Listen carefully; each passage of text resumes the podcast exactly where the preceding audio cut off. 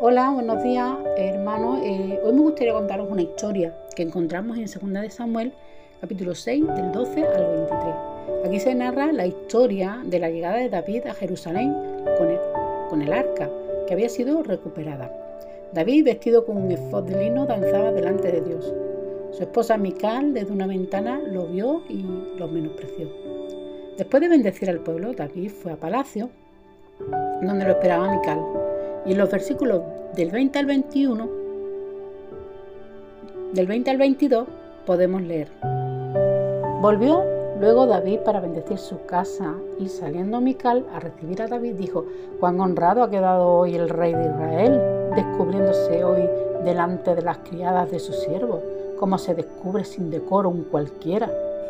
Entonces David respondió a, Mical, fue delante de Jehová quien me eligió en preferencia de tu padre y de toda tu casa para constituirme como príncipe sobre el pueblo de Jehová, sobre Israel.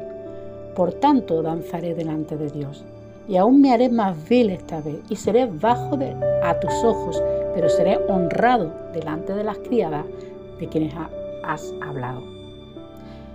En esta historia podemos diferenciar el verdadero creyente del religioso. David, despojado de sus ropas reales, se presenta delante de Dios como lo que es, un simple pecador, tocado por la misericordia de Dios. Delante de él no importan los títulos ni el linaje.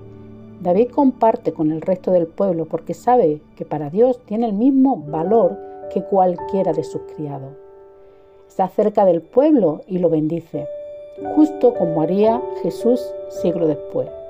Jesús se despojó a sí mismo, dejando su ropaje y tomando forma de siervo, se acercó a nosotros para traer su reino a la tierra. El cristiano, debe despojarse de lo que estorbe, hacerse vil delante de Dios, aunque muchos nos desprecien. Mical mira desde la ventana, vestida con su ropa real, sentada en su, en su trono, linaje y falsa moralidad. Juzga y desprecia tanto a David como al pueblo. Y eso es lo que hace un religioso. Menosprecia, está lejos de la necesidad. Mira de lejos, vestido de una falsa santidad, como aquellos fariseos que juzgaban a Jesús. Milcal no reconoció a David y los fariseos no reconocieron a Jesús.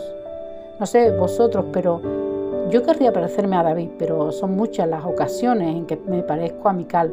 Y yo creo que es hora de quitarnos el ropaje de religiosidad, de falsa santidad, de dejar de mirar por la ventana y reconocer que somos solo simples pecadores que han sido tocados por la misericordia de Dios, que todo se lo debemos a Él y que tenemos que estar cerca de aquellos que tienen que ser bendecidos que haya en nosotros ese mismo sentir que hubo en Jesús, que no estimó ser igual a Dios, sino que se despojó de sí mismo para que pudiese estar cerca, para que pudiésemos estar cerca de la presencia de Dios.